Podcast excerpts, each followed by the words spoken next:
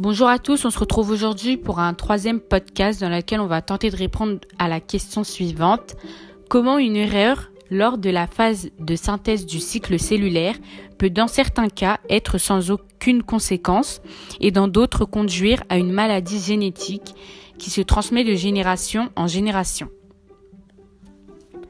Quand une mutation a lieu sur un gène, euh, celle-ci peut alors affecter l'expression des protéines ou modifier leur structure pour qu'elles ne soient plus fonctionnelles.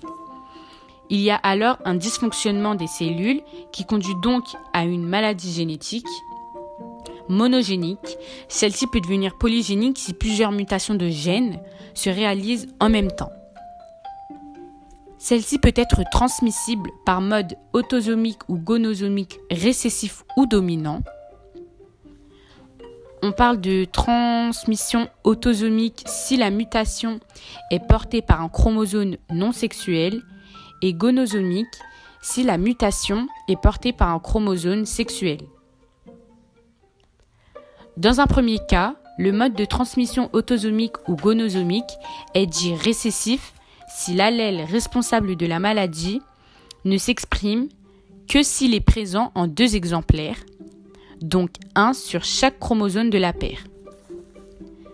Ainsi, les individus homozygotes, c'est-à-dire ceux qui possèdent des allèles identiques sur une paire de chromosomes, portant deux allèles mutés sont atteints de la maladie.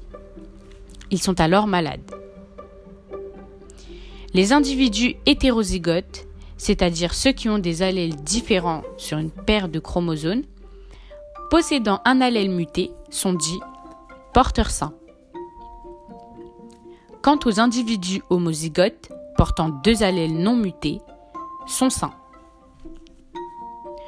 Donc dans un second cas, le mode de transmission autosomique ou gonosomique est dominant si l'allèle responsable de la maladie ne s'exprime que s'il est présent en un exemplaire, c'est-à-dire sur un des allèles d'un des deux chromosomes d'une paire. Ainsi, les individus homozygotes portant deux allèles mutés sont dits malades. Les individus hétérozygotes portant un seul allèle muté sont également malades. En revanche, les individus homozygotes portant deux allèles non mutés sont sains.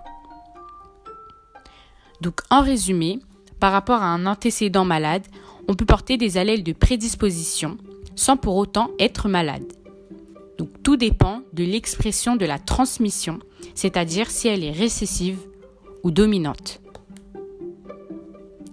S'il y a présence de gènes altérés, plusieurs facteurs externes peuvent conduire à l'amplification du risque de ceux-ci et donc à l'apparition de la maladie génétique, dit plus communément maladie multifactorielle.